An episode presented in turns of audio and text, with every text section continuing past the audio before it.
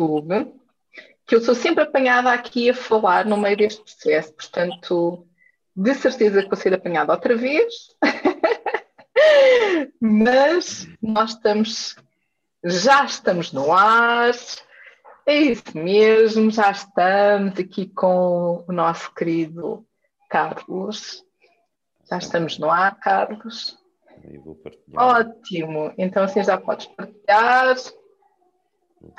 Quem quiser partilhar, pode partilhar. Quem quiser assistir aqui, bem-vindo.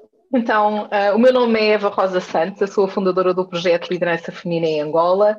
Hoje estamos no nosso trigésimo episódio. Uau, muito contente por alcançarmos este número tão bonito. 30 episódios já desde o início que, que fazemos, que faço estas, estas conversas. E hoje mais uma conversa top, um, mais uma pessoa top a, a acompanhar-nos. E um, quero desde já agradecer a todos que nos estão a acompanhar, quer seja aqui na página do Zoom, quer esteja na página do, uh, do YouTube. Sejam bem-vindos. Já sabem, estes primeiros 30 minutos vamos conversar um bocadinho com o Carlos, saber quem é o Carlos, que pessoa fantástica é, uh, é o Carlos, e depois um, ehm, o que é que nós vamos fazer. Caso vocês tenham perguntas, por favor, façam-nas aqui no nosso bate-papo, ou então poderão ter a oportunidade até de fazê-las mesmo verbalmente. Se não houver perguntas, nós vamos continuar a conversar. Portanto, Carlos, há sempre aqui conversa para uma hora fantástica aqui com todos uh, os que se juntarem a nós. E, como tudo, há, há filhos em trás, há barulho de filhos, e isto também faz parte aqui do desafio. Carlos, mais uma vez, seja bem-vindo. Obrigada por teres aceito o nosso convite. E um, eu começava exatamente por te perguntar uh, quem é o Carlos e uh, quem é o Carlos. Boa noite, Eva. Boa noite a todas e todos. Uh, é um prazer estar aqui. Quem é o Carlos? O Carlos é uma pessoa que descomplicou. O Carlos sempre foi um, um indivíduo com muita energia, uh, até ao dia em que me aconteceu, uh, provavelmente, aquele que foi o acidente da minha vida. Eu, aos 29 anos de idade, fui operado ao neuronoma, foi detectado um neurinoma acústico, portanto, um, um cancro cerebral. Tive duas operações, uma de 12 horas e outra de 6 horas. Uh, o prognóstico era muito complicado porque tinha 90% de hipótese de ficar com a paralisia facial, 30% de ficar paraplégica, etc, etc. Isto para dizer que correu tudo perfeitamente bem, fiquei apenas surdo do ouvido direito porque uh, era algo de impossível de não acontecer e isto mudou completamente a forma como eu passei a, a ver a vida e a ver as pessoas. Passei a absorver cada detalhe, cada pormenor, a dar muito mais importância ao nascer do sol, a um pôr do sol. Um, e, portanto, foi um acontecimento que, apesar de negativo, o facto de eu ter ultrapassado de forma positiva acabou por contribuir para eu encarar e ver a vida de uma forma muitíssimo mais positiva e muito mais descontraída e muito mais intensa ao mesmo tempo. Eh, depois o Carlos. O Carlos é, é, é, é, uma pessoa que sempre viajou muito. O Carlos nasceu em Angola, saiu de Angola com sete anos uh, para Portugal. Regressei a Angola em 1995, estive aí de 95 a 98. Depois não consegui deixar de aceitar o desafio que me fizeram para ir trabalhar para Monte Carlo, no Mónaco, onde tive três anos e meio, quase quatro anos. Estive nos Estados Unidos, estive em Inglaterra, estive na Suíça e, entretanto, em 2010 voltei a Angola agora de forma definitiva. A minha mulher é angolana, tenho filhos e filhas angolanas, já temos netos, já vamos no quinto neto, uh, e portanto uh, muita coisa mudou e, e, acho que foi importante todo este percurso de vida para ser quem eu sou. As coisas boas, as coisas más, os pontos positivos e negativos que fizeram de mim aquele, o Carlos, o Carlos que existe hoje. Queres que eu acrescente mais okay, alguma coisa? fantástico. Eu acho que nós temos aqui, assim, isto, tu fizeste um resumo muito rápido, portanto isso não vale. Ah, mas como fizeste um resumo sou, muito rápido. super assertivo, mas eu posso, eu posso, posso, se quiseres, posso expandir. Não, não te preocupes, que, não te preocupes que eu vou puxar por ti, portanto não há problema nenhum. Carlos, um, antes de mais, este, este convite também, um, e há bocadinho falávamos um bocadinho disso, é, é também, eu, eu, gosto de trazer pessoas que uh, logo desde o início também abraçaram um bocadinho do projeto da liderança feminina em Angola e tu indiscutivelmente foste uma dessas pessoas. E uh, como eu gosto também de fazer estas partilhas, acho que é importante também partilhar com todos esse, esse apoio e esse carinho que tu me deste logo desde o início. Muito obrigada por isso desde já. E, um, e, e agora fazia-te aqui uma pergunta, assim, uma pergunta tipo desafio. Que mulheres é que tu encontraste ao longo da tua vida que te impactaram a nível da liderança? Antes de mais, a minha avó, a minha avó materna, a natureza sempre foi uma líder, era uma matriarca, era uma mulher com uma, uma resiliência e uma, um dinamismo, uma coisa fora de série. Uh, Passou-me valores de, de, de humanismo, de, de, sensibilidade, mas ao mesmo tempo também me passou uh, valores importantes para eu encontrar o meu equilíbrio e não me deixar levar só pelo lado sentimental. Uh, ela foi muitíssimo importante, a minha avó. Uh, depois disso, a minha mãe e atualmente a minha mulher. A minha mulher, a minha mulher é o meu farol. Eu não, eu, há, há decisões que tomo na minha vida, de há uns anos largos a esta parte, que só as tomo depois de a consultar e consultar muito bem, e quando antes não fazia, porque eu era uma pessoa que funcionava muito por mim e pela minha cabeça e pelo, depois de, de fazer as minhas introspeções. E hoje em dia partilho tudo com a Marina e é importante, primeiro porque ela conhece muitíssimo melhor toda a realidade de Angola e das pessoas em Angola e isso foi muito importante porque eu não te vou mentir, eu no início, quando regresso a Angola em 2010, enfrentei muitas dificuldades porque montar um negócio em Angola para quem vem de fora, as pessoas pensam que é uma coisa fácil para tu ter sucesso, de fácil não tem nada. Uh, e, portanto, foi muito importante toda essa, todo, esse, todo esse apoio que ela me deu na altura e que continua a dar, porque de outra forma eu não teria conseguido uh, ultrapassar e vencer e chegar onde cheguei e ter o sucesso que consigo ter hoje. Não é? Uh, sim, diria que foram elas.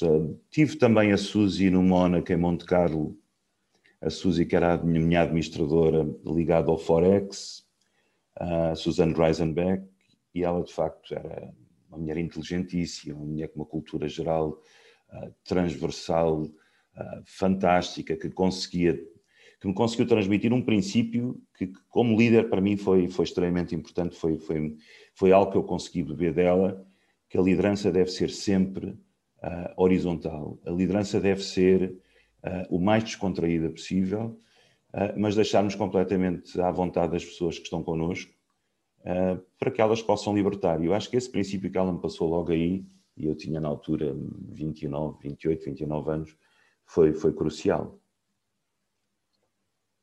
E, um, e, neste, e tu dizes uma coisa que é muito importante, que é esta, esta liderança descontraída, esta liderança de envolvência.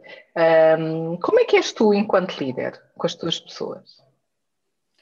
Olha, melhor do que ninguém, uh, até te vou ler, até vou fazer uma coisa, vou cometer aqui uma inconfidência com as nossas últimas estagiárias, a Neira e a Rosária, da Universidade Católica de Angola. Uh, elas descrevem mais ou menos, por aqui tu consegues ter uma ideia. Agradecimentos ao Grupo África de pela oportunidade de confiança, ao Dr. Carlos pela liderança exemplar que soube motivar e ensinar com paciência, dando abertura necessária para o nosso autodesenvolvimento durante o tempo de estágio isto reflete, eu, eu, deixo as pessoas muito à vontade, mas acima de tudo procuro dar-lhes instrumentos e soluções para elas se autodesenvolverem. Eu não me agarro muito àqueles princípios de tens um cronograma, tens tarefas, tens funções, tens objetivos. Eu tento também que, uh, que tenham um espírito crítico, uh, que tenham o princípio de, de, de, de, se sentirem completamente à vontade para dar ideias, para estabelecer uh, novas soluções, envolvo-os, convido-os para reuniões, inclusivamente até reuniões com a administração participam comigo. Uh, sempre tentei deixá-los completamente à vontade, mas faço questão de que me digam, que me corrijam quando acham que eu errei em algum ponto. Alguns, nomeadamente as mulheres, ficam surpreendidas quando eu digo isto no início. Isso é Talvez. fácil. É isso que eu tinha a perguntar. Isso, é, isso é fácil, aceitar a crítica. Ou seja... É, é. é muito Sim. mais fácil do que nós pensamos, porque um líder, acima de tudo, comete erros. Eu não conheço nenhum líder de sucesso que não cometa erros. Aquele líder que não gosta e não quer assumir os seus erros é um líder que tem uh, problemas com a sua própria autoconfiança, não é? Uh, e por outro lado, acaba, ao não admitir os erros, acaba por não dar o à vontade e, um, uh, e as condições um, a toda a sua equipa para as pessoas sentirem à vontade. É, é importante que as pessoas percebam que os líderes cometem erros. Todos somos humanos e, portanto, acho que todos, da mesma forma que eu posso criticar um colaborador, tenho que me sentir à vontade para que esse colaborador, essa colaboradora me possam criticar a mim. Obviamente sempre criticar de uma forma positiva, porque eu também os critico de uma forma positiva. Eh, tento nunca criticar de uma forma destrutiva, de uma forma agressiva. Eh, tento ser positivo na crítica e, portanto, eh, eles próprios sentem que, e ficam um bocado limitados pelo facto de ser o líder, têm cuidado com as palavras, mas eu estimulo-os para dizerem, mas onde é que achas, o que é que achas que eu deveria ter feito, o que é que não deveria ter feito. E deixa-me te diga, Eva, que isso acaba por melhorar em muito a própria forma como nós conduzimos uh, o nosso trabalho. E, e, a própria orientação estratégica das empresas acaba por ter uma variável muito mais ampla. Uh, porque nós temos, nós temos pessoas fantásticas nas organizações que não falam, porque os líderes não, não se estimulam para falar, não se estimulam para estar à vontade. Uh, e quando tu consegues que essas pessoas se sintam quase como em casa para poderem estar à vontade, obviamente tendo responsabilidade, tendo accountability, sabendo que têm que cumprir com as suas funções, com as suas tarefas, mas também estando à vontade para criticar de uma forma positiva. Porque hum, nós também temos aqui um tema cultural, não é? Eh, de alguma forma, as pessoas eh, sentem sempre, ah, eu não posso dizer, eu não posso chocar o, o meu líder, eu não posso ir contra as ideias que ele tem. Portanto, nós temos esta forte, em Angola, temos esta forte componente cultural, que depois, ao exigirmos as pessoas para sair um bocadinho dessa caixa e dizer, não, olha, eu gostaria que tu me dissesses que quando as coisas não funcionam, como é que elas são, é interessante ver também o próprio desenvolvimento das pessoas quando lhes dás esta liberdade, não é? Que é aquilo que tu dizias, de, de uh, a possibilidade das pessoas estarem envolvidas, de, das pessoas um, estarem à vontade, apesar de estarem, de alguma forma, a fazer esta crítica que tem que ser a construtiva e é aqui que tem que se fazer a grande diferença, não é? Isso que é o, o que é que nós trazemos.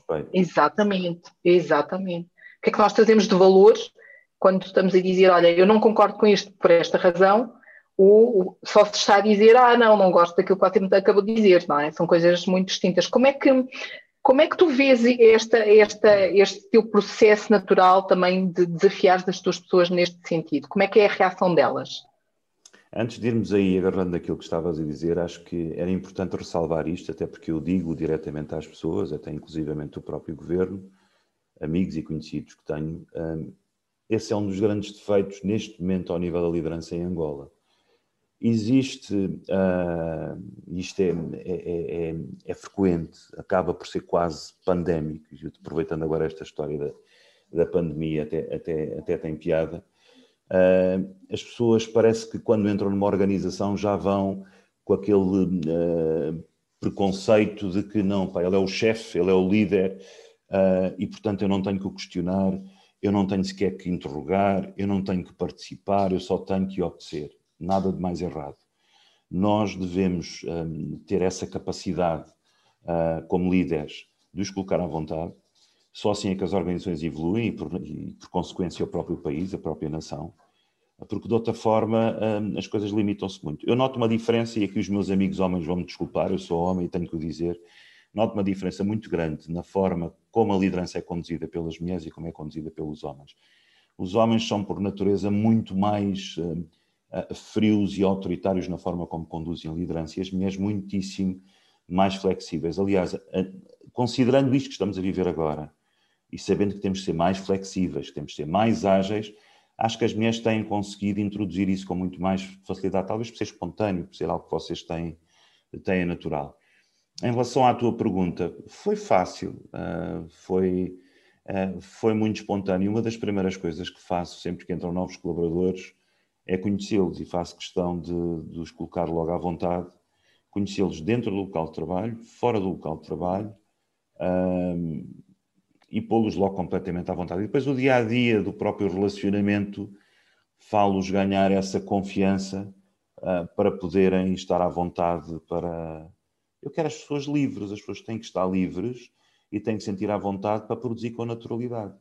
Não é à toa que nas nossas sessões, seja com parceiros, seja com clientes, às vezes até com administrações, como eu estava a dizer há bocado, eles participam e nós fazemos brain writings. Eu trouxe para Angola uma, uh, que agora penso, já, já introduzi com alguns clientes, portanto, com certeza que já deve estar a ser passado, mas tenho orgulho de dizer, fui eu que trouxe para Angola, o brainwriting. As pessoas, por natureza, utilizavam o brainstorming para, para gerar ideias. Uh, e com o brainwriting estavam-se a esquecer deste ponto muito importante, é que o brainwriting tu consegues envolver as pessoas mais tímidas, aquelas pessoas mais reservadas, aquelas pessoas uh, que se deixam, de certa forma, intimidar pelos, pelos mais comunicadores, pelos mais envolventes, pelos mais supostamente líderes. E então, ao fazer os brainstormings através deste método de brainwriting, vais buscar ideias fabulosas e vais criar uma, ah, uma interatividade e uma participação de todos absolutamente genial, porque depois, no fim, transportas esse brainwriting para, para o oral em, em trabalho de equipa, falado, e é muito giro. Portanto, acho que é natural, é espontâneo. Acho que todas as organizações e todos os líderes deveriam praticar isso, deveriam, hum, eu não digo aprender, mas deviam talvez fazer um pequeno esforço, uh, ser talvez um bocadinho mais espirituais, uh, talvez, quem sabe, até se interessarem um bocadinho mais. Para... Olá, estamos a ouvir uma bebê, um bebê. Uh... Desculpa, sou eu. Não, não, não, não, desculpa, então isto é Faz parte, faz parte. Eu, eu chego até é aquilo que eu disse, faz parte, faz parte. Olha, ainda, ainda, ainda ontem estávamos numa reunião e a Janete, eh, também formada na Católica, estávamos na reunião e ela estava com a bebê ao colo e a bebê chorava, chorava. Eu disse, Janete, faz uma pausa, vai ali com ah, mas eu agora, isto agora é tão importante para mim, não faz mal, a gente depois retoma. Portanto, é a tal flexibilidade que eu falava. Temos que deixar as pessoas completamente à vontade, uh, porque os resultados depois no fim vão ser, sem dúvida nenhuma, muito melhores. Em relação a esse teu projeto magnífico da liderança feminina Angola, eu já assisti a alguns destes teus, destes teus lives. Ah, pá, tu, tu és a mulher fantástica, tu és uma empreendedora por natureza, tu, é, tu és aquela que sonha e aplica o, chamado Make It Happening, uh, que foi um dos meus livros de referência, o Make It Happen. Tu fazes as coisas acontecer, levas a bola para a frente e, e acabas por ser uma inspiração não apenas para as mulheres, mas para muita gente. Portanto, parabéns, Eva. Pronto, agora fiquei eu sem dizer, pronto, tipo, não vale. Não vale. Gratidão, muito obrigada, um, Carlos. Sabes que é, é mútuo respeito também por aquilo que tu tens feito e pelos projetos que tens, que tens trabalhado e trazido para, para Angola. Nós já tivemos aí algumas parcerias, nomeadamente com o PDA, que é uma plataforma. Ai, peço desculpa, fiquei agora aqui meio afónica que é uma plataforma que, que melhor, fala-nos de tudo o que é que é o PDA. Eu sei o que é que é o PDA, mas as pessoas não sabem. Queres, queres partilhar um bocadinho connosco?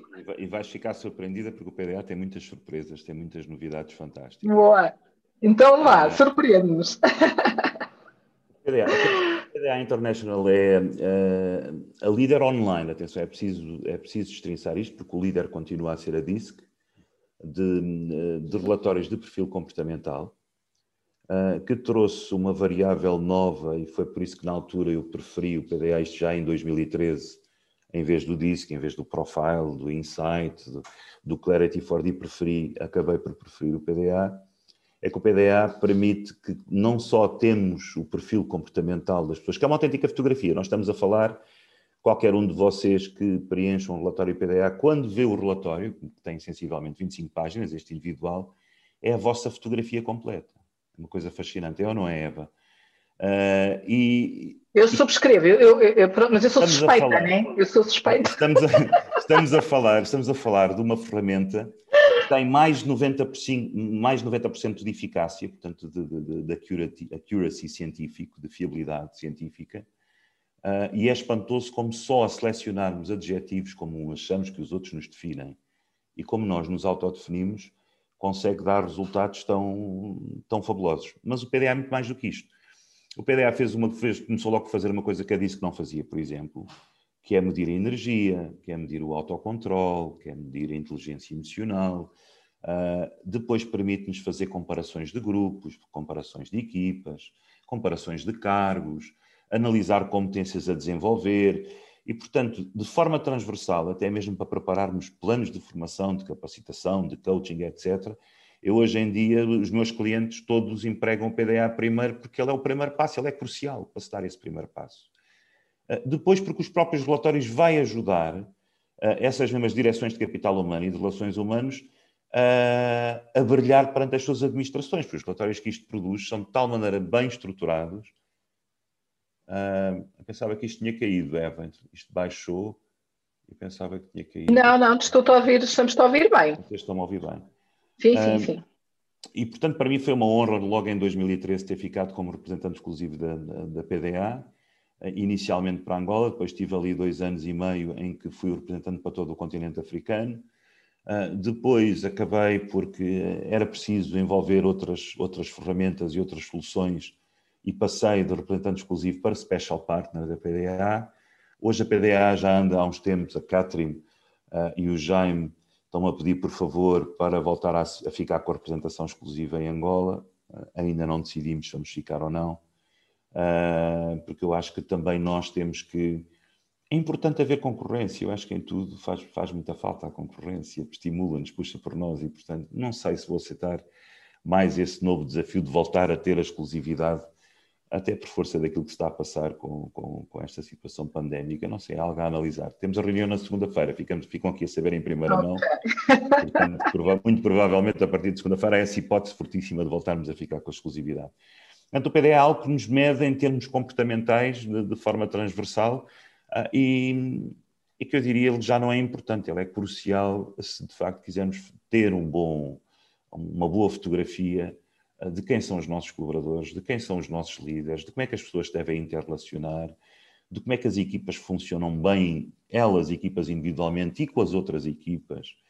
Uh, mede a comunicação, mede a tomada de decisão, mede o potencial de liderança, dá para detectar futuros líderes, Aliás, tu vais falar nisso com certeza, Eva, a propósito desse excelente programa que tu criaste uh, para detectar e apurar futuros líderes. Eh, hoje o PDA é, é, de facto fabuloso. E agora a novidade é que temos duas novas ferramentas. Temos o Artbeat. Ok. E temos a cultura, ou seja, vamos, estamos a. Então, falamos lá um bocadinho do, do, do, Olha, a Catherine não me vai deixar porque o, lançamento. Ainda não é, ainda não pode. O lançamento oficial. Só, é só nos levantou aqui um bocadinho, só eu, maldade. Aliás, ela vai ouvir isto depois e vai dizer: já estás a falar. O lançamento oficial vai ser agora uh, dentro de 15 dias, sensivelmente. Ok, pronto. Então é acompanhem. Vai, vai muito já. mais longe, vai aproveitar aquilo que, porque a pandemia trouxe muita coisa que não é boa, obviamente, mas também trouxe algumas coisas boas e, obrigou as pessoas a serem muito mais introspectivas, a, a analisarem tudo com muito mais sensibilidade. Uh, o Artbeat tem muito a ver com isso. Um, acima de tudo, fazer com que as organizações, as pessoas se entendam todas muitíssimo melhor. Depois temos a parte da cultura. Uh, e com isto, com aquilo que tu já sabes, também temos o MyPDA Coach, temos o, o Feedback 360, Uh, ou seja, passamos a ter uma ferramenta que mete tudo aquilo que nós precisamos para, em termos comportamentais, uh, termos a organização perfeita, ou pelo menos termos as condições para estruturar a organização perfeita. Bom, eu, eu, eu defendo que não há organizações perfeitas, defendo que há sim, caminhos. Sim, claro. defendo que há caminhos para podermos melhorar e trabalhar e desenvolver o potencial de cada um de nós. Uh, quer seja por iniciativa própria, né? porque nós temos muitos processos e, e, e, vamos vendo aqui, é um bocado engraçado, porque alguns dos nossos processos em termos da liderança feminina é desafiar exatamente as mulheres um, a irem um pouco mais longe. Portanto, os programas de, de, de, mentoria e de coaching, como tu há bocadinho dizias, é pegar nesta liderança e potencializar. Mas começa pela pessoa de eu quero ter, eu quero fazer esse trabalho, eu quero ir um pouco mais longe. E tu, ao dizeres-me este, este tema da, da, das organizações, porque as organizações também é preciso, uh, e eu, eu sou um bocado suspeita, mais uma vez, dizer isto, porque defendo isto, como é óbvio. Um, nas organizações, isto só acontece quando quando a própria organização está preparada e, e vê-se já lá para a frente, não é? Está a querer apostar nas pessoas que têm atualmente, quer apostar no futuro e quer deixar um legado. Portanto, todo este trabalho de, de desenvolvimento, de capacitação, de, de puxar as pessoas, de, de maximizar. Eu, eu, tive a oportunidade, um, e nós tivemos a oportunidade de trabalhar um bocadinho nesses projetos logo desde o início, portanto, acho que sou das primeiras, não é? Aliás, é, é, tu, tu, se não participaste no primeiro seminário de certificação de analistas, participaste. Foi no primeiro, foi no primeiro, primeiro foi, acho foste que foi. Primeiras, porque... Foste as primeiras analistas eu e a minha equipa na altura, foi, sim senhora. Portanto, eu sou 2000, suspeita, mais 2014 ou 2013, já não me lembro. Sim, uh, foi ontem. Foi ontem. Foi ontem. Foi ontem. Olha, Mas é para dizer a importância que estes temas já têm que não são dois, não é? Portanto, e tu há bocadinho falavas do tema da pandemia, veio apenas maximizar ou uh, uh, aproveitar para trabalharmos, não é? Outros temas, mas uh, estas são preocupações que já devem existir dentro das organizações para se poder evoluir e crescer. Agora ias dizer qualquer coisa e eu gostei-te. E, e é porque é integrado naquilo que estavas a dizer. Eu costumo dizer que normalmente a gente diz a casa não se faz pelo telhado, a casa faz, faz pelas suas bases. Da mesma forma, a liderança não deve ser vista como o telhado, o topo. A liderança é a raiz da organização. E, portanto, quando nós pensamos em capacitar, formar, desenvolver, nós temos que começar pela liderança, pelos líderes exatamente. Porque se nós não tivermos os líderes, e estou a falar de todos, de todos os níveis de liderança, se não estivermos perfeitamente imbuídos do espírito que pretendemos implementar, e se eles não tiverem a naturalidade ah, para liderar ah, as suas equipas de forma espontânea, de forma natural, para poder puxar e, e, o máximo por elas, não é possível depois ah, as formações, o coaching, o mentoring, seja aquilo que for, uh, produzir os resultados que nós esperamos. E, portanto, e muitas vezes não é culpa das empresas de formação, ou, das, ou do, dos coaching, do, ou dos coaches, ou dos consultores. Não, tem a ver com a base. Nós temos que primeiro uh, sensibilizar os líderes, que eles, independentemente de serem líderes, devem dar o exemplo de ser os primeiros a levar a formação. Eu estou constantemente a levar a formação e tenho 55 anos de idade, vou fazer 55 anos de idade. Eu continuo a ser totalmente, totalmente. E até Exatamente. morrer eu vou estar a aprender e vou querer aprender. E nós temos partir deste princípio. O só sei que nada sei é um dos principais uh, pilares para conseguirmos levar a bom porto uh, os nossos objetivos. E, portanto, os líderes, e estou a falar agora, nomeadamente para líderes em Angola e em Portugal, repare, isto não é só em Angola. Portugal tem o mesmo, tem o mesmo tipo, enferma pelo mesmo tipo de defeito, os líderes em Portugal, que quando chegam àquele patamar de liderança, acham que não precisam. Então, ao acharem que não precisam, não são engajados. Ao não serem engajados, todo o processo que vem a seguir não encaixa. Não funciona. Vais ter muitas barreiras depois andam, não é? em direções de capital humano e de recursos humanos, coitados, andam numa luta tremenda e às vezes levam na cabeça porque não conseguiram atingir os objetivos. Ah, porque não formámos bem. Não, tem que começar em vocês. Porque se não começa nos líderes, é muito complicado. Esta tem sido a minha luta nestes últimos, principalmente de, de uh, amor, por favor, fecha-me só aí a porta. A, a Marina deixou cair qualquer coisa encosta aí a porta, se faz favor. uh, uh, e como eu estava a tem sido, tem sido a minha luta nestes, nestes últimos dois anos e principalmente neste último ano, um ano e meio desde que temos ali a academia, desde que fomos ali para, para a APL, ficámos com a nossa academia de formação, tentar sensibilizar, e tivemos muitas palestras e seminários e workshops para sensibilizar os líderes, a começar pelos líderes do executivo, que é fundamental e é crucial eles darem o exemplo também nisso porque se não o fizerem fica muito complicado. E vamos andar constantemente a, a remediar e a, a, podemos vir com as melhores soluções e as melhores ferramentas e as melhores coisas. Se não introduzirmos isto na liderança primeiro, fica muito complicado. Tu depois dizes, ah, mas o PDA, um relatório de perfil comportamental, mas quem é o líder que gosta de ser avaliado? O PDA não avalia. Um relatório de perfil comportamental é um relatório que define os nossos pontos fortes as nossas áreas menos fortes, que podemos desenvolver para serem muito mais fortes, os pontos fortes que se podem tornar em limitações, porque são excessivamente fortes e perante determinado contexto podem virar limitações, E todos nós temos de ficar satisfeitos por conhecer melhor a nossa própria fotografia interna.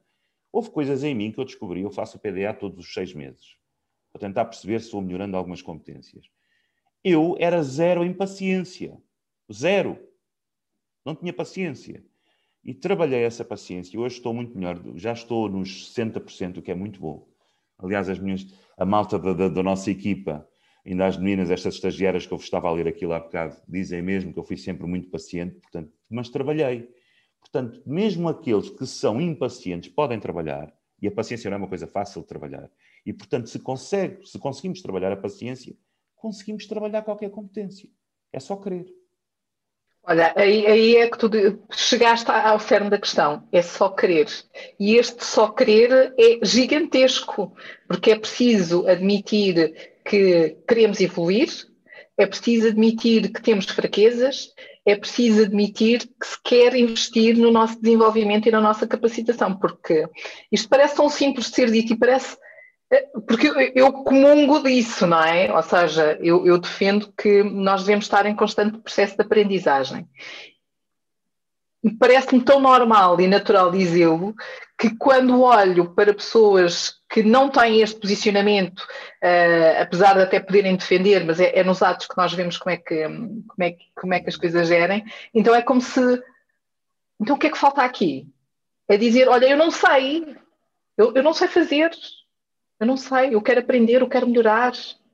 O primeiro passo para a mudança e para uma liderança efetiva começa por nós. Começa por assumir. Ah, não há ninguém perfeito, mais uma vez. Eu também tenho lá os meus, os meus, os meus, o meu, o meu, o meu relatório o meu. É, é assim, eu, eu tenho andado entre os verdes e os vermelhos, portanto, ou entre aquilo que é uh, funções, portanto, a parte mais de liderança e, e a parte mais do bem-estar dos outros e empatia. Mas eu às vezes acho que não sou nada empática. Eu dou o meu exemplo, eu às vezes acho que não sou nada empática. Tanto que há pessoas que até consideram que eu sou muito mais autoritária. Uh, e tal como tu fizeste este trabalho e tens feito este trabalho de, de, de desenvolveres a tua, a tua paciência, todos nós temos sempre momentos da nossa vida em que precisamos trabalhar determinadas competências. Uh, é interessante que eu agora deveria voltar a fazer, mas pronto, eh, depois Acho vou ver como é que fica. Podemos fazer. E tu sabes, tu sabes que para ti está sempre disponível, não é? Eu, eu sou uma consumidora, portanto eu não conto. Uh, não, mas é isso. Uh, se nós, a partir do momento que aceitarmos, uh, e acho que isto tem a ver, já não é só profissional, isto tem a ver com o nosso eu, é? a nossa Sim, evolução como O nosso pessoa, desenvolvimento, não é? Humanos. O nosso desenvolvimento. Se nós aceitarmos que somos um, uma mescla de virtudes e defeitos, todos nós, sem exceção, temos virtudes, temos defeitos, e, e, essa soma dos dois, mais os erros que cometemos, as coisas boas que fizemos, as fantásticas, as menos boas, as muito más, porque também fizemos coisas muito más, se aceitarmos isso de uma forma natural, acho que temos tudo para crescer. E ao crescermos como seres humanos, estamos automaticamente a crescer também como líderes, no caso, falando Totalmente. Porque é, é, um ah. processo de aprendizagem contínuo, não é? Uh, isto hoje, e hoje, e é um momento, não é? Hoje isto está a funcionar, e eu daqui a três anos ou daqui a meio ano, aquilo que funcionou naquele momento pode já não aplicar-se porque as, as, situações são diferentes. Sem dúvida. E, e, e, eu tenho que ir para a frente. E, e, se neste momento eu estou a ser mais autoritária, porque preciso de ser autoritária para que as coisas aconteçam e, concretizem-se, mas quando tiver a certeza, e isto acontece muito quando entramos em equipas uh, jovens e, novas, que é no sentido, epá, a casa está a arder. Ah, então o que é que vamos fazer? E ninguém sabe o que é que a fazer. Peguem num, num, e apaguem o fogo, não é? Então vamos lá é para a ação, vamos é fazer acontecer. Mas muitas vezes as pessoas não percebem isto e associar depois tudo aquilo que é a questão do rigor, a questão do profissionalismo, de trazer, uh, de potencializar as pessoas. Um, se as pessoas olharem isto sempre como um processo também de construção, não é? De desenvolvimento, não, há aqui este investimento, mas é é para amanhã, é para o meu futuro, é para o meu crescimento. Também esse mesmo posicionamento em termos desta aquisição de competências será certamente melhor. E, e é engraçado porque estamos aqui a ter Eu vou ler aqui alguns comentários que estão aqui a passar sobre este tema, um, para nos trazer aqui um bocado mais de animar aqui o nosso discurso. Uh, a Paula coloca que é ter a humildade de aspirar cada vez mais para aprender, querer é poder. O Carlos, uh, e eu, eu, tenho ali outras questões em cima, não me esqueci delas. Só estou a fazer aqui o enquadramento ao contrário. um, o caso diz que aqui receio que até o querer falta ser instruído, incutido, incentivado em muitos de nós, pois é, é aquilo que falávamos. Ambas, que, sem dúvida. Não é? Sem dúvida. Temos que, temos que puxar pela, pela nossa juventude, sobretudo na juventude, e um, de criar esta vontade. De, eu só acrescentava uma coisa. Vocês os três falaram em pontos fundamentais, só acrescentaria uma coisa. Eu acho que falta, uh, e volto a repetir, não é um problema de Angola, é um problema de muitas nações, e nomeadamente das nações de teor latino. Isto já não tem a ver de língua portuguesa, isto tem a ver de teor latino, os países latinos, e, e obviamente, automaticamente, todos os palopes também, por inerência. Falta de accountability, falta de responsabilização. Implementar processos de accountability transversais na organização para que se acabe uma vez por todas quando não fazem, dizer que a culpa é do vizinho, é do chefe, é do subordinado. Não. Está na tua tarefa, está na, na, na tua função ser responsável por concluir isso mesmo. E, portanto, com processos de accountability bem delineados e bem implementados, esse problema deixa de existir. Mas para isto acontecer, voltamos outra vez à questão, e lá está outra vez a pescadinha de rabo na boca. Isto só é possível de acontecer se os líderes, se quem decide, perceber que a accountability também o inclui a ele. Não é? Porque se não perceberem isto, fica complicado. E esse, esse é o grande desafio Olha, que o, Carlos queria, o Carlos queria dizer qualquer coisa. O Carlos queria dizer qualquer coisa. Espera aí, não estamos a ouvir-te, Carlos. Não, não percebem. Uh, eu, eu, Alguns eu não por... percebem, Carlos. Alguns sim, sim, não o, percebem. O principal dilema, o principal dilema do, do, do, que eu tenho vindo a encontrar e de, de, vários exemplos também que nós vamos colhendo dos nossos colegas e parceiros é que, de facto, há aqui uma resistência à mudança, à transformação, à melhoria, ao progresso, mas é, é vindo das camadas que já ocupavam os cargos em primeiro lugar os atuais líderes da, das administrações das nossas organizações é que têm criado as principais barreiras, seja de natureza organizacional, seja de natureza de um conflito intrínseco à sua pessoa quanto à sua postura de liderança. Eh, eh, a principal barreira não vem, não está a vir dos trabalhadores. Eu tenho de facto identificado que existem enormes e fantásticos talentos nas organizações que estão simplesmente porque têm a necessidade do suporte financeiro para sustentar as suas famílias, estão-se a esvaziar da motivação e, da, e das competências, por, por assim dizer, uh, uh, porque precisam meramente de, de, sobreviver, de existir. Então, o, o, que eu tenho evidenciado é que uh, continua a haver aquele comportamento direcionado para uma postura de liderança singular, independentemente de eu ter ou não uma administração uh, a suportar a, a organização, uh, está muito, muito direcionado para o PCA decide, ele é que sabe, independentemente do que, é que as estruturas possam conceber como oportunidades de melhoria na organização, seja a nível de recursos humanos ou outras áreas. 100% de acordo. No que a mim diz respeito, não podia dizer melhor, Carlos. É, é, é exatamente isso. Uh, e eu aqui até lanço um desafio à liderança feminina Angola. Acho que nós podemos fazer uma coisa. O queremos mudar alguma coisa em Angola tem que começar por aqui. Já trouxemos ferramentas fantásticas, temos, temos processos fantásticos, temos formadores e consultores fantásticos, temos coaches fantásticos, temos diretores e, e gestores de recursos humanos fantásticos.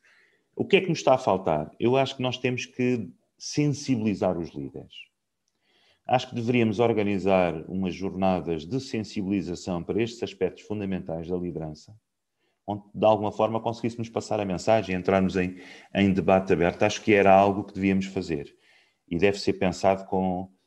Hum, lance este desafio e podes contar com a nossa equipa, a Eva, uh, e a própria PDA International, a própria Festo.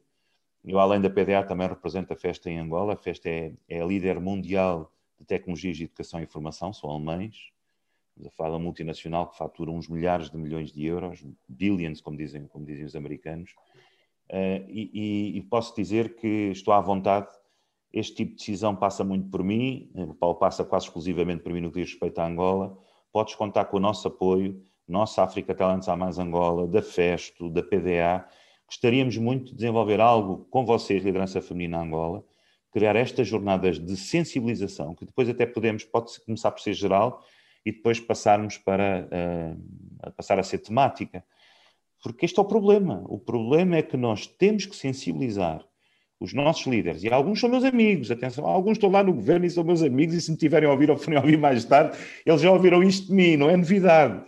Nós temos que os sensibilizar uh, para serem eles os primeiros a dar o exemplo, e portanto eles têm que aceitar uh, naturalmente as coisas, não podem encostar-se, a expressão é esta, indiretamente o Carlos disse isso há bocado, eles não podem encostar-se à sua posição de líderes, à sua função, uh, e simplesmente deixar andar. Não, não.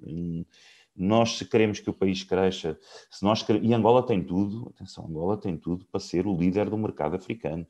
Angola tem tudo para ser um dos países de mais sucesso do mundo. Angola tem tudo para produzir tudo e para fazer tudo, meu Deus. O Carlos falou, líderes que, que, que temos.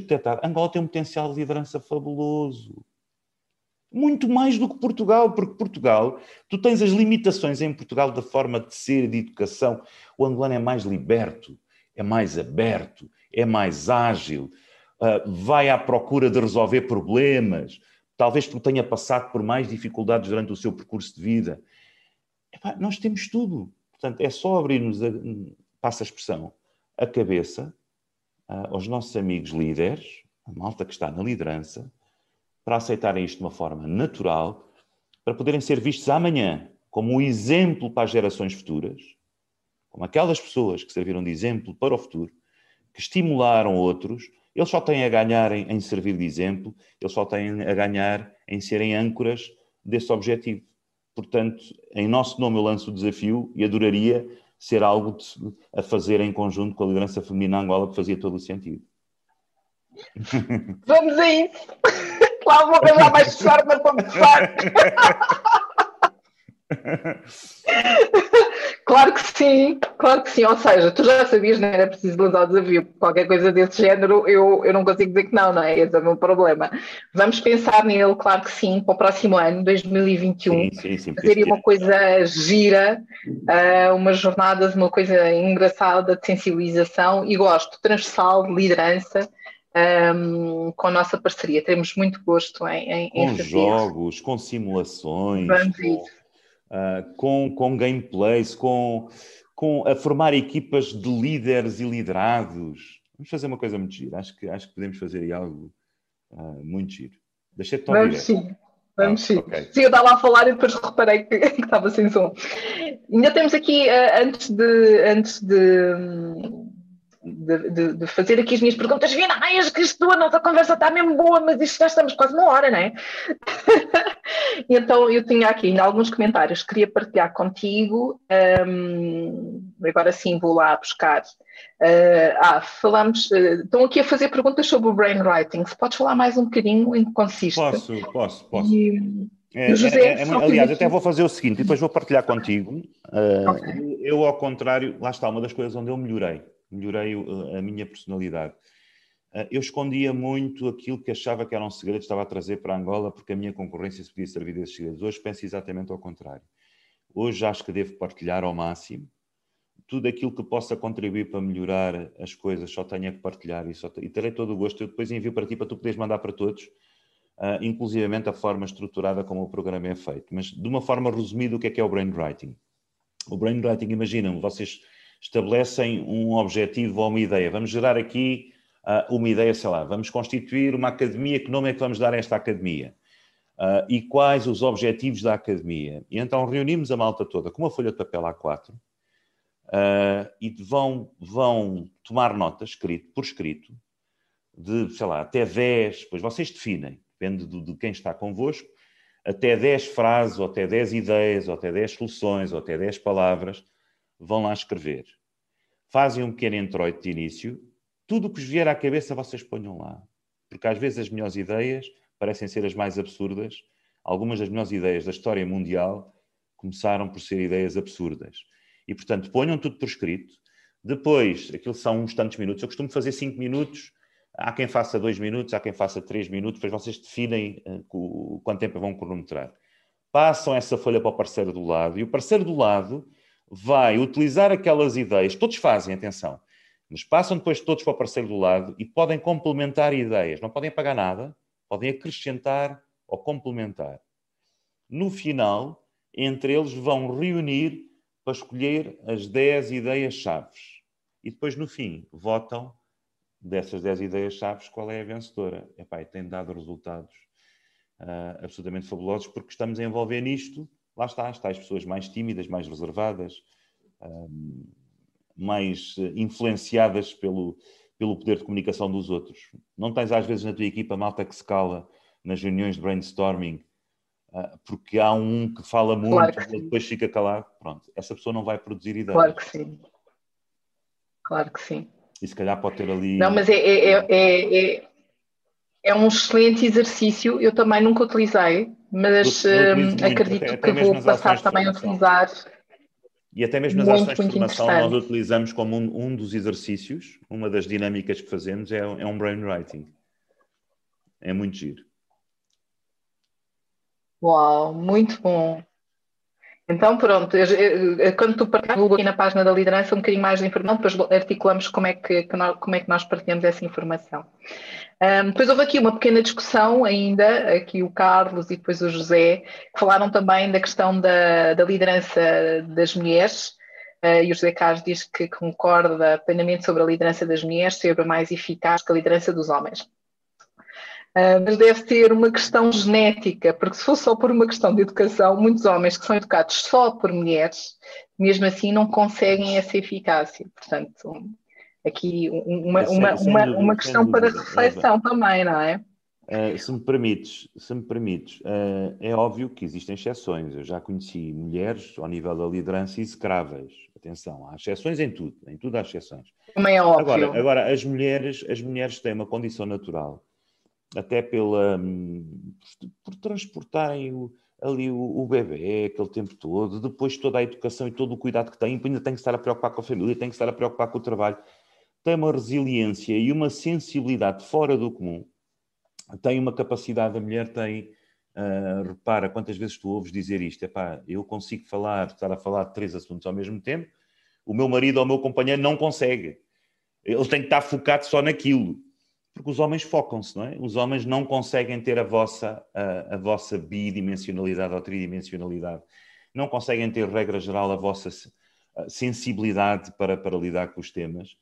Uh, e isto nota-se principalmente ao nível das crises. Ao longo da história mundial, se vocês repararem, quantas vezes foi uma mulher a resolver crises? Quantas vezes teve de ser uma mulher a ter, naquele período mais negro da crise que se chegou à frente, e fosses como estando à frente ou como estando ao lado, ou, ou atrás do rei, do imperador, do presidente, whatever, quantas e quantas vezes não foi uma mulher? Uh, eu acho que todos nós sairíamos a ganhar se houvesse. Uh, e, eu, quando, atenção, eu não falo em igualdade de género. As pessoas têm muito, muito a tendência a falar em igualdade de género. Eu acho que as pessoas devem ser recompensadas pela sua competência natural independentemente de serem homem, mulher, mais pequenino, mais alto, mais velho, mais bonito, mais feio, é a sua competência. E, e, eu acho que se fizerem isto, as mulheres vão ocupar muitos cargos de liderança, porque vocês têm essa, têm essa capacidade uh, que, regra Porque é um grande desafio, não é? Uh, infelizmente, os números não são nossos amigos, os números contam histórias, e os números ainda não contam histórias que, eh, apesar de todos termos esta consciência da importância da competência, da importância de uma liderança feminina, a verdade é que nós continuamos com números uh, dramáticos ao nível da liderança mundial. como, é, como, é, como, é, que está isso em Angola e, e em África? Tens ideia da desproporcionalidade? Olha, não, em Angola não, uh, porque não há nenhum estudo. Ou melhor, eu tive acesso a uma informação através de um estudo, mas como ele ainda não está pensou publicado e divulgado, não convém estar a fazer referências, mas é muito, vai muito em linha com aquilo que é a nível mundial, ou seja, nós estamos a falar cerca de 13%, entre 13% a 17% a nível mundial de mulheres em, em funções de topo, é, é, são estes os números. Não estou a falar na política, atenção, porque aqui há um esforço de, de se tentar eh, chegar a outros, a outros indicadores, mas não está diferente daquilo que é o nível mundial. A mulher eh, não está nem de perto nem de longe a um terço portanto, nem a 33%, não é? Uh, e queremos chegar a 50%, é o objetivo da ODS, quinto objetivo que nós também defendemos, e é por isso que este projeto é a valorização da mulher líder, é falar da liderança no feminino, como tu disseste e bem, para chegarmos à equidade, para chegarmos àquilo que é a igualdade. A igualdade neste posicionamento de termos as mesmas oportunidades para os mesmos lugares. Isso ainda não está a acontecer. Portanto, se não houver mais um, mecanismos, mais formas de, de trazermos estes temas para cima da mesa, aquilo que falavas da tomada da consciência, da sensibilização, nós nunca vamos conseguir. Mas é preciso também que a mulher queira lá estar, que a mulher queira sentar-se à mesa, que a mulher ouse dizer: Eu estou aqui, eu tenho uma voz, eu também quero ser ouvida porque este também é um outro, outro lado, não é? Portanto, há todo um trabalho, há todo um processo. Eu acho que 2030 está aí à porta, falta muito pouco tempo para chegar a estes objetivos que ainda não estamos a conseguir lá chegar. Um, e só faz sentido falarmos cada vez mais disto porque ainda não estamos lá. E eu concordo ipsis verbis com o tema da competência. As mulheres têm que estar, homens ou mulheres, têm que estar nos sítios que devem estar pelas competências que têm. Ponto. É um desafio. Olha, eu acho que em Angola podíamos fazer, nós estamos agora a fazer um survey um, com estudantes da Universidade Católica, com estagiários nossos e com a nossa equipa. Uh, podíamos fazer um outro, uh, um survey para essa, em parceria, para tentarmos perceber como é que está a liderança feminina em Angola. E Vamos concordo contigo, e há aqui uma coisa em relação à liderança nas organizações. Eu acho que é um conceito, um preconceito errado, Uh, muitos pensam que o facto da mulher ter filhos, uh, de ser dona de casa, que é um constrangimento uh, à rentabilidade, à produtividade, whatever. nada de mais errado, conforme, aliás, aquilo que estamos a viver hoje, que o teletrabalho está a provar. Nós podemos perfeitamente, e não é à toa, até me vou adiantar, normalmente isto é no fim, mas eu até me vou adiantar, vou falar só no fim do meu livro, um dos livros que mais me marcou, mas agora vou ler o último livro que eu li, um, e este livro, que eu acho que é um livro que, que vai marcar, exato, chama-se 4 horas por semana, do, do Timothy uh, Ferris. Este 4 horas por semana é exatamente a, a mensagem para as pessoas perceberem que nós podemos trabalhar menos, produzindo mais e sendo mais felizes, dando mais atenção às coisas que realmente interessam. E podemos estar a produzir mais e dar, e dar mais à organização. É tudo uma questão de, de método. Uh, e, portanto, acho que é um, é um, falso, é um falso preconceito pensar-se, ah, porque vai ser mãe, depois, ou é dona de casa, depois não tem condições para estar a assumir uh, a liderança. É errado. Eu até gosto de ver, pá, olha, e tivemos, olha, contigo, Eva, tu lembras-te quando tivemos uh, aquele uh, podcast, não, aquele webinar com a PDA, foste tu e a Fernanda Correia, a diretora da Academia claro do BSA. Sim, claro que sim. Claro a, Fernanda, a, Fernanda, não estava depois com, com, com, as duas ah, bebês. e falámos exatamente isso. Ela falou do tema do work-life uh, work balance e, e focámos muito nisso na nossa abordagem. Ou seja, de um lado a liderança feminina e como é que é o posicionamento, e ela trouxe muito esta preocupação de o que é que é, o que é, que é importante, o que é que é prioritário. Porque há uma coisa que é, e isto só para fecharmos aqui a nossa, a nossa conversa que está tão boa, tão boa, um, que há uma coisa que é importante é o trabalho não vai deixar de existir. Amanhã nós vamos ter mais trabalho na secretária. Um, os pequenos momentos que temos com as nossas famílias e conosco. O que esta pandemia me obrigou a mim, enquanto Eva, foi ouvir-me a mim. E, e, e, eu acho que isto é muito importante para todos nós. Eu ouvia-me pouco. Uh, eu ouvia toda a gente, mas ouvia-me pouco. E ouvir-me a mim e ter tempo para mim e ter tempo e, e ser um bocadinho um, invejosa neste tempo para mim, que pode ser 10 minutos de manhã, 10 minutos ao final do dia, e, e, e houve imensas pessoas que, algumas até estão aqui a acompanhar, outras podem não estar a acompanhar, mas que influenciaram-me nesse sentido de, olha, e de manhã, o que é que tu consegues fazer? Eu agora até mando a postar mal porque já deixei outra vez o meu yoga de manhã, fazia todos os dias 10, 15 minutos. Mas estou a fazer deixo, à tarde. Eu não deixo a meditação. Fazer... O meu, meu arte máximo faço todos os dias. Não, mas estou a fazer, eh, estou a fazer, olha, estou a fazer ao final da tarde, estou a fazer a meio, à noite, ouço sempre antes de ir, de, antes de descansar, estou sempre a ouvir ou uma música para meditar ou, ou, ou, alguma coisa. Portanto, nós temos que ter tempo para nós, para podermos doar aos outros aquilo que nós podemos dar, esta nossa energia. E, e doar aos outros e doar aos outros com qualidade. É com qualidade com qualidade, porque se nós não tivermos energia, nós não vamos conseguir fazê-lo. Então, uh, eu, eu, estou aqui na fase final, final, final, final, quase, quase, quase, quase. Mas antes, eu gosto muito. Um, ehm, tu já falaste um livro, não sei se tens mais Esse outros foi o livros. Último, tenho, tenho. Não, este que, eu, este que eu falei foi o último que eu li, portanto, e, e era importante referi-lo. Agora, eh, eu tive muitos livros que me marcaram, uh, 100 anos de solidão, As Vozes de Marrakech, do Elias Canetti, que foi um livro absolutamente fabuloso. Talvez o livro que melhor consegue passar a mensagem. Tu estás a ler o livro e estás a sentir os sons, os cheiros, os movimentos, os momentos. E eu que já estive em Marrakech uh, e, e, e, nunca ninguém descreveu tão bem aquilo e tudo aquilo que é intrínseco, portanto é um livro fabuloso. Mas o livro que eu quero falar hoje chama-se Um Barco com um Milhão de Anos um barco com um milhão de... o barco o barco com um milhão de anos. É um livro que eu já li já li por duas vezes. A última das quais é há uns 10 anos da primeira há 20 anos atrás. Mas é um livro que é intemporal. É um livro que tem tudo a ver com o momento que nós estamos a viver e com aquilo que com muita ansiedade nos pode, nos pode esperar. O barco com um milhão de anos de Paul Anderson. Paul não é Paul com A é com O U L P O U L Anderson.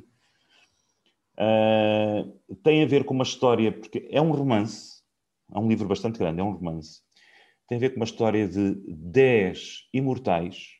Estamos a falar do imortal mais antigo, tinha, nasceu dois mil anos antes de Cristo.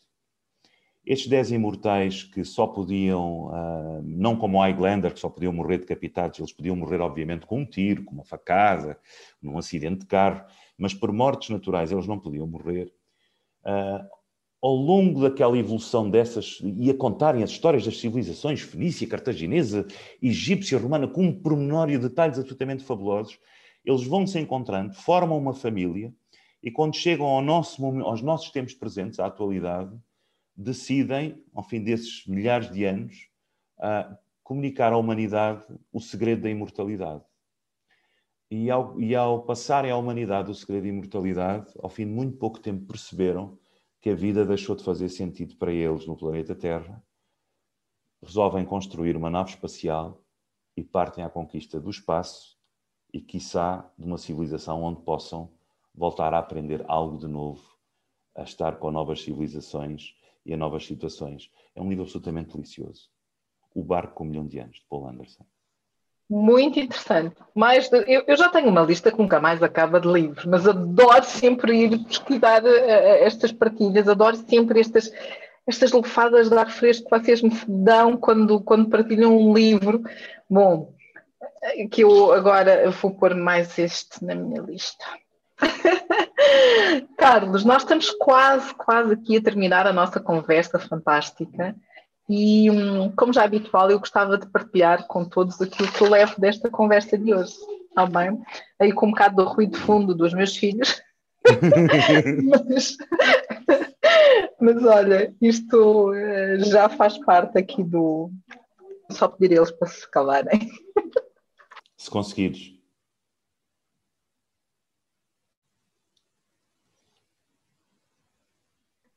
Bom, então, não, precisa, não precisaste de prometer nenhuma cenourinha para eles calarem, pois não? Não, não. Não, preciso. não. Pronto. Eles já sabem. De vez em quando esquecem-se, mas pronto, faz parte, também são crianças. Um, o que é que eu levo da nossa conversa de hoje? Descomplicou. Cancro cerebral, 29 anos. Impar, nascer o pôr do sol, descontraído, intenso. Viagens, Nasceu em Angola, uh, esteve em 95 e 98, viaja para vários países. Regressa a Angola, mulher angolana, cinco netos. As mulheres que o influenciaram. Quatro, quatro filhos, não te esqueças dos filhos antes dos netos. Quatro filhos. As mulheres que o influenciaram, a avó, a mãe, a mulher, a Suzy. A liderança deve ser horizontal, descontraída, o mais possível. Carlos, possibilidade de desenvolver as pessoas, de envolver as pessoas e de deixar à vontade os seus colaboradores para o criticarem. Positivo na crítica. Há uma diferença entre a forma como as pessoas e como as mulheres e os homens lideram e as mulheres fazem de forma espontânea. Brand writing. Make it happen. Liderança feminina Angola. Novos projetos. Sensibilizar líderes. Estou sempre em formação. Só sei que nada sei. Tenho que começar nos líderes. Eu era zero em paciência e estou a trabalhar. Accountability. Responsabilização.